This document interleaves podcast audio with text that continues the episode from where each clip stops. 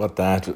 Hoje é dia 6 de maio, quarta-feira, e a gente está no nosso DocuSan virtual número 6. E a gente tem duas perguntas hoje, vamos ver se dá tempo. Uma é da Vanessa Maia, que está perguntando o que, que seria o karma, então, e suas manifestações. E a outra, se der tempo, é do Fabiano Azevedo, nosso amigo lá de Campos. Então, é, karma tem várias definições, né? Mas eu, eu, não vou dar uma aula sobre karma aqui no sentido acadêmico. Eu, eu, vou falar mais no sentido da minha experiência pessoal. Karma, Vanessa, karma é eu e você. Karma é a aluna, minha cachorra que está aqui me obsequiando com a presença dela eventual. Karmas são essas nuvens que estão no céu. Karma é o Jair Bolsonaro. Karma é a sua mãe, meu pai, enfim, tudo que acontece, tudo que aparece e desaparece é efeito de karma, porque karma quer dizer apenas efeito de ação. Tudo que existe no mundo relativo, no mundo das aparências, é karma, na verdade. Mas é, a ideia que a gente tem é que normalmente karma tem a ver com castigo, e, e no budismo, Dharma não tem essa ideia de castigo ou de prêmio. Karma é apenas uma consequência. Lembra, né, aquelas cinco lembranças que a gente recita de manhã? Tem uma coisa que a gente fala assim: meus atos são minhas únicas posses verdadeiras. Eu não posso escapar das consequências dos meus atos. Meus atos são o chão aonde eu fico de pé. E é exatamente isso, né? Quer dizer, os nossos atos eles constroem o mundo inteiro. E o que o Buda dizia é que a gente podia é, de repente fazer ações e não gerar karma. Aí você vai dizer, porra, como é que é isso, Não é possível.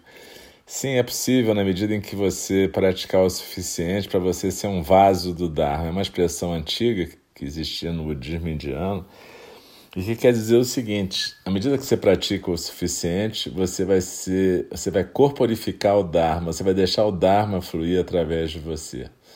Então você não vai criar karma e, e nesse sentido a, a, não vai ter uma consequência como os atos mesquinhos que provêm do pequeno eu mesmo. Na verdade, a questão aí é a seguinte: se você está deixando fluir o Dharma, o Dharma não tem começo nem fim, ele não é causa nem consequência, ele é simplesmente o Dharma, ele existe, ele é o que é. E ele flui, ele é o tal, ele é a natureza, o espaço, aberto e ilimitado. Então, na verdade, eu estava até lendo aquelas pílulas da Pema Chodron hoje, ela fala sobre esse espaço, né? Se a gente é capaz de ficar quieto e aguentar é, o sistema nervoso da gente poder aguentar sensações ruins sem tentar sair correndo, a gente pode descobrir que existe um espaço enorme, um espaço aberto e ilimitado, onde sensações boas, ruins, prazeres, desprazeres, compulsões, não compulsões, tudo isso aparece e desaparece. E a gente pode ficar quieto. E ao mesmo tempo a gente pode deixar fluir aquilo que é dármico, né? Fazer aquilo que deve ser feito. Aí as pessoas sempre me acham, como é que eu saber? Você não vai saber, você vai fazer, é diferente. É que nem aquela coisa que a gente faz quando alguém leva um tombo na frente da gente. Você não fica pensando o que, que eu vou fazer, você simplesmente vai lá e segura a pessoa para ela não bater com a cara no chão. É isso. E então karma, na verdade, é tudo e não tem um sentido negativo necessariamente nem positivo. Karma significa como que a realidade se constrói por nós, diante de nós e através de nós.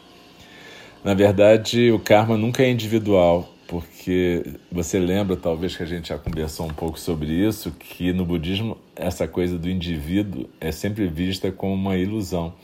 A gente é um todo, um conjunto que tem manifestações singulares no mundo relacional, nessa dimensão das relações.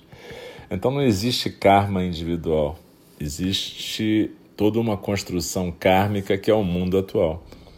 Então é, é, é, um pouco assim, quer dizer, quando a gente vê acontecer o que está acontecendo agora no mundo inteiro, no nosso país, com as nossas particularidades sinistras, monstruosas e terríveis, o que a gente está vendo é consequência kármica, né? Mas não é por causa da Vanessa, do Alcio, do fulano ou Beltrano, é todo mundo que está tá aqui desde o início dos tempos, entendeu? Desde as tribos indígenas que por acaso atacavam umas às outras e faziam coisas injustas, até os colonizadores que chegaram aqui praticando o genocídio dos indígenas, a escravização, a opressão dos africanos e depois o genocídio da população pobre. Enfim, isso é kármico e a gente vai estar sempre pagando esse preço, todos nós, dessa construção mal feita, enquanto a gente não praticar e não tomar consciência do que é que a gente está praticando. Então, é, é, o budismo engajado tem a ver com essa consciência, não só na vida pessoal, mas na vida comunitária também. E isso a gente tem enfatizado muito, né? A gente não pode deixar as coisas da política para outras pessoas fazerem. Na verdade, não quer dizer que você tem que entrar para um partido necessariamente ou fazer qualquer coisa desse tipo. Mas a gente tem que lembrar que o budismo é uma prática política também, no sentido em que a gente tem uma atuação e que a gente precisa ter uma atuação em que a gente consiga inserir compaixão, consciência, atenção plena nas nossas comunidades. E aí a gente pode ir transformando as nossas comunidades em comunidades dármicas e não kármicas, né?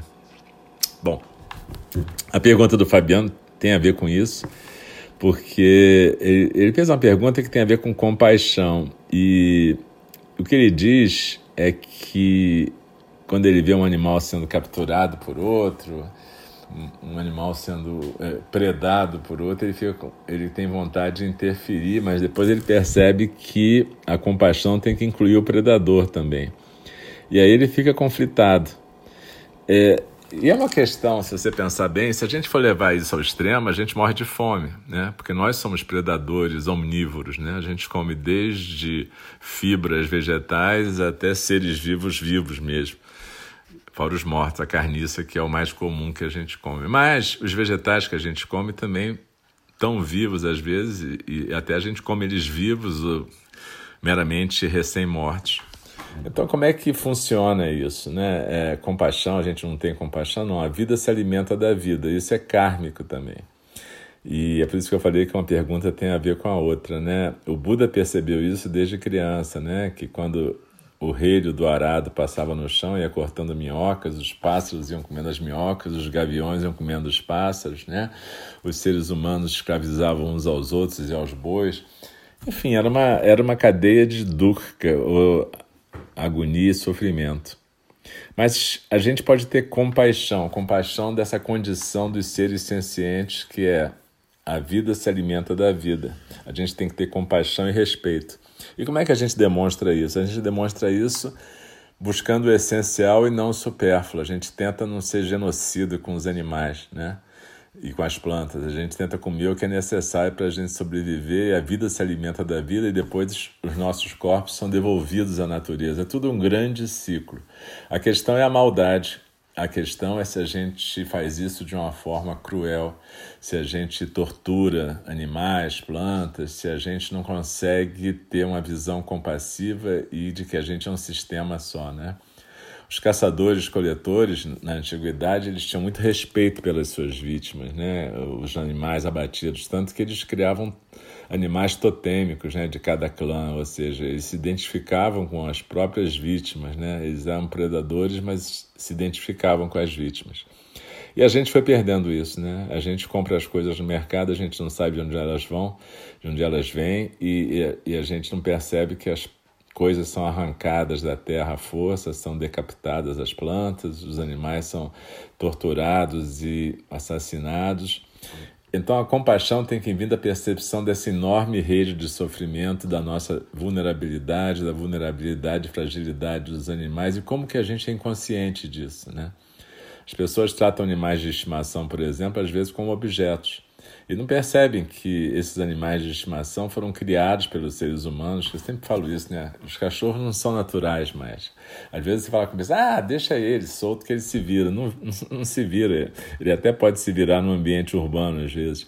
Mas ele não se vira porque ele não é um animal natural. Ele foi criado pela convivência com o ser humano, assim como todos os nossos animais domésticos, né? Isso. Tem vários livros interessantes sobre isso, que falam de como que a gente infantiliza, a gente cria animais que se mantêm uma certa infância indefinida para sempre. Então, de qualquer maneira, nossa relação com o mundo é sempre uma relação utilitária e é essa transformação que a gente tem que fazer aqui também. Em vez da gente ter uma relação kármica com animais e plantas, a gente tem uma relação dármica. E essa é a ideia que eu queria deixar então, Vanessa, Fabiano e quem mais esteja nos escutando. Eu queria agradecer para a Vanessa e para o Fabiano estarem participando. É por causa das perguntas que acontece esse DocuSam virtual e é por causa disso que a gente pode estar junto conversando. Então, um grande abraço e até a próxima.